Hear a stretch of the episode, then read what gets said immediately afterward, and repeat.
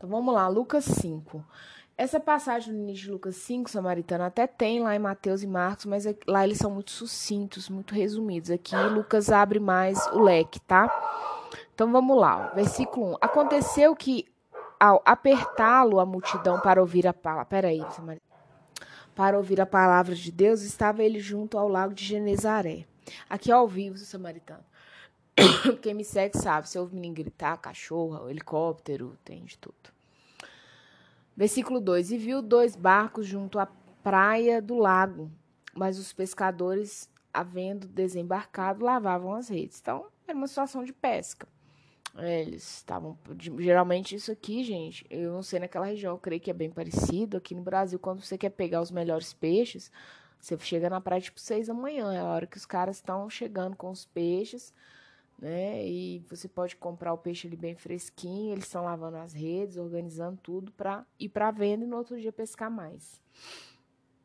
3. Entretanto, um dos barcos, que era o de Simão, pediu-lhe que, é, entrando, né? Entretanto, não, entrando em um dos barcos, que era o de Simão, pediu-lhe que o afastasse um pouco da praia e, assentando-se, ensinava do barco as multidões. Então, falou assim: olha um tiquinho, porque aqui tá impossível, né? Até mesmo assim, Jesus meio que, entre as fez um palco, porque ele ali no meio do povo e tal, e praia geralmente é um lugar, né, plano, tava ruim. 4. Quando acabou de falar, disse a Simão: é, Faze-te ao lar, largo e lançai as vossas redes para pescar. Acho que Simão falou assim: ah, esse cara tá de brincadeira, né? Então, ó, o versículo 5. Realmente, eu acho que ele, ele ficou meio, meio, sei lá, ele ficou pensando. Mestre, havendo trabalhado toda a noite, gente, toda a noite é toda a noite, tá? Nada apanhamos, mas sobre a tua palavra lançarei as redes. Eu acho isso tremendo. Simão, ele chega com a situação para Jesus. Olha só, Jesus, o senhor deve saber, mas eu vou repetir que eu trabalhei a madrugada inteira. Eu tô, inclusive, cansado. E não peguei nem um peixinho sequer. Mas, sobre a tua palavra, eu vou lançar essa rede. é fantástico. Isto fazendo, apanharam grande quantidade de peixes e rompiam-se-lhe as redes. E tem mais, ele já não foi tão lá no fundo do lago para pescar. Ele pescou mais ali na borda.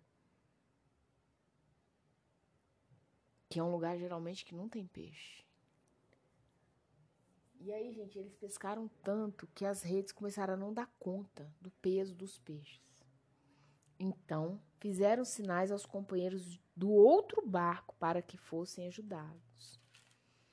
E foram e encheram ambos os barcos a ponto de quase irem a pique. Então, olha a multiplicação de Jesus aqui.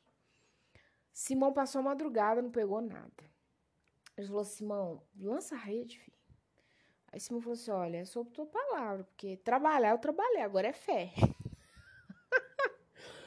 olha o que Deus quer te dizer. O que Simão disse para Jesus foi assim: Ó, Jesus, Trabalhar, eu trabalhei. A minha parte eu fiz. Mas sobre a tua palavra, como eu tenho fé em ti, eu vou fazer por obediência.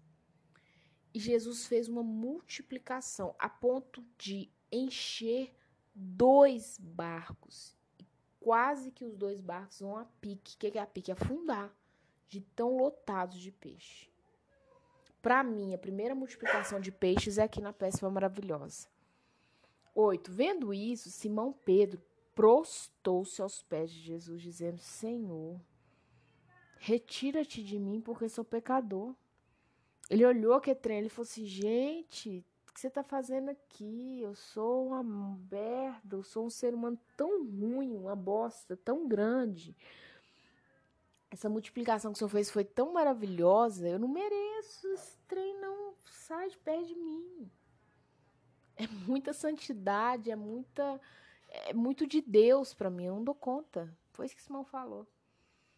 Não sou pecador. Quem não é, gente? Quem não é? Pois à vista da peça que se fizeram, a admiração se apoderou dele de todos os seus companheiros.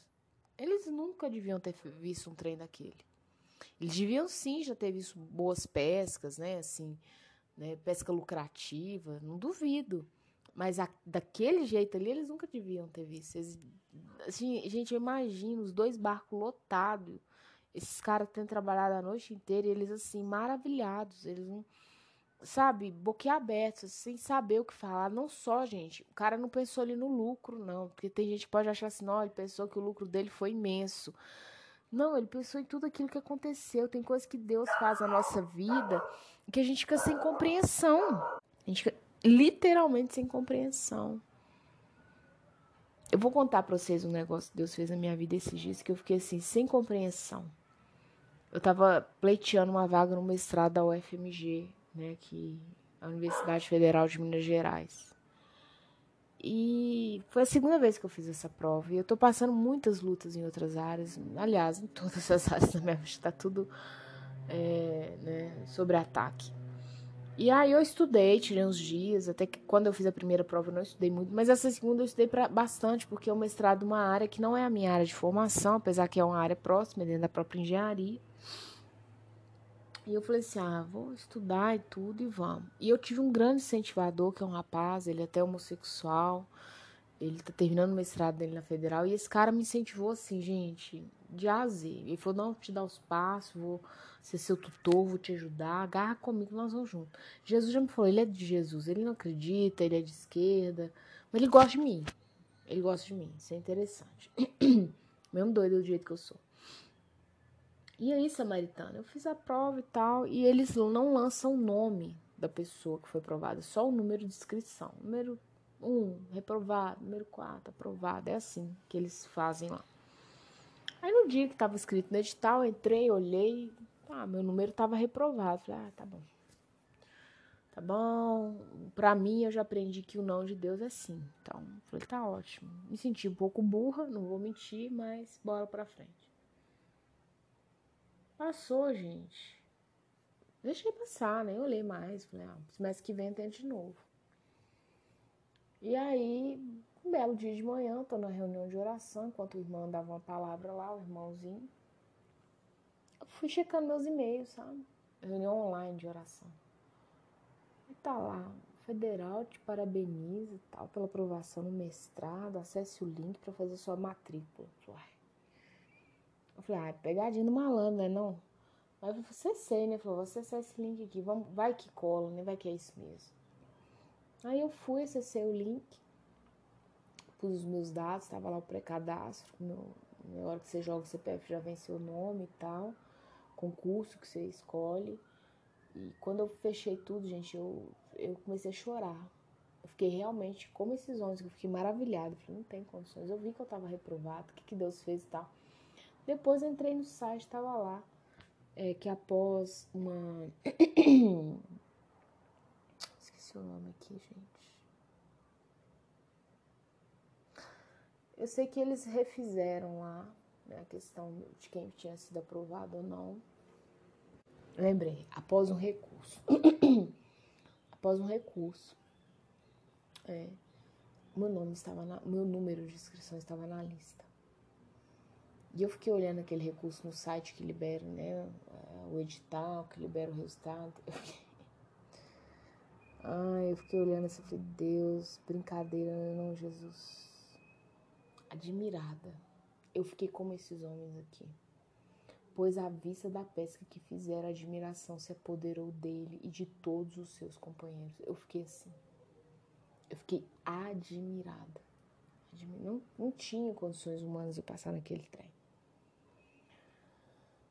bem como Tiago e João, filhos de Zebedeu, que eram seus sócios né, no negócio de pesca.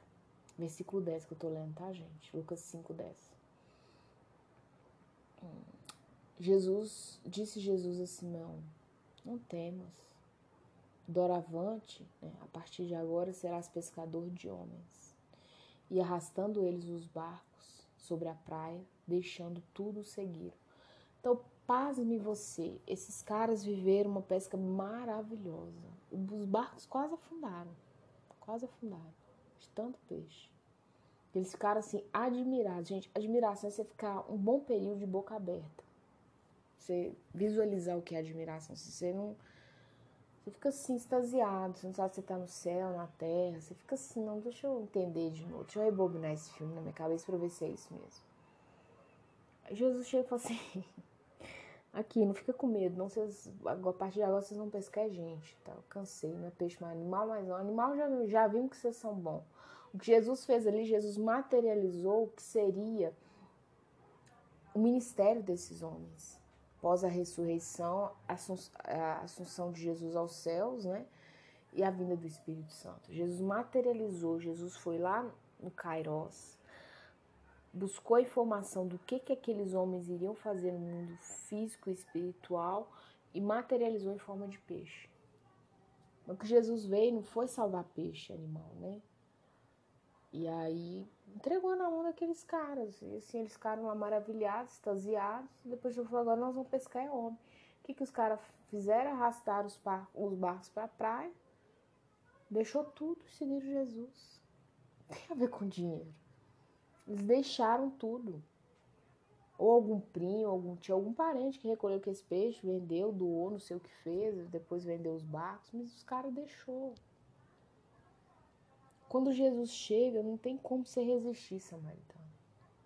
Quando Jesus chega de verdade na sua vida, você fica tão maravilhada, admirada com o que ele vai fazendo, que não é só uma coisa que ele faz.